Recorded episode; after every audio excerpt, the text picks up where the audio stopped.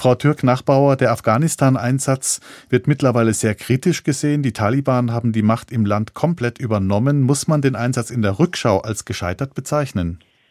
Wir haben eine sehr kritische, selbstreflektierende Analyse vorgenommen und kommen tatsächlich zu dem Schluss, dass es trotz einiger kleiner Erfolge, die leider nicht unbedingt nachhaltig waren, die Strategie aus einem Guss eben nicht gab und strategisch sind wir gescheitert. Ja, das können wir, glaube ich, festhalten. Was sind denn die größten Fehler, die damals passiert sind?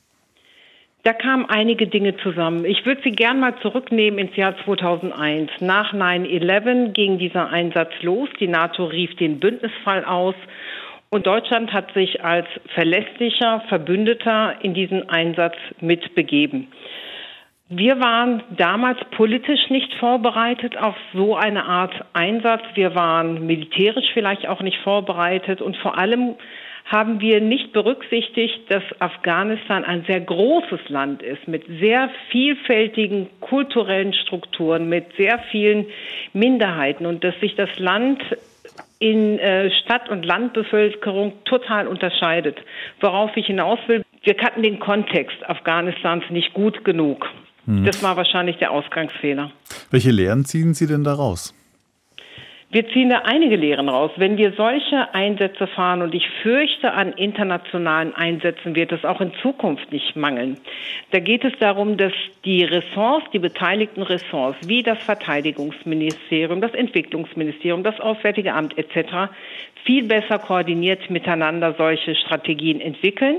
Das war in Afghanistan nicht ausreichend der Fall.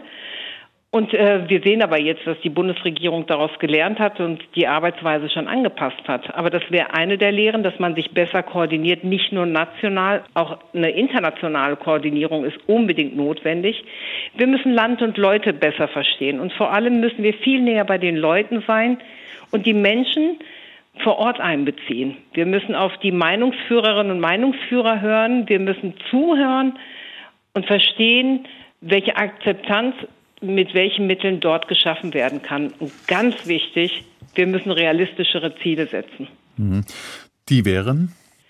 Wenn wir einen gesellschaftlichen Wandel in einer Gesellschaft durchführen möchten, dann kommt es darauf an, dass die Menschen das wollen. Es ist ihr Land, es ist ihre Regierung und sie entscheiden das Tempo und nicht Menschen, die meinen, es gut mit ihnen zu meinen, aber also nicht alles, was gut gemeint ist, wird dann gut gemacht. Mhm.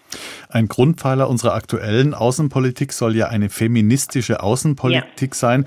Was kann man damit in einem Land wie Afghanistan erreichen, wo eine Art Steinzeit-konservatives Regierungssystem etabliert ist? Das ist tatsächlich sehr schwer, momentan in Afghanistan überhaupt etwas zu erreichen, weil wir jede Art von Zusammenarbeit mit dieser de facto Taliban-Regierung nicht durchführen.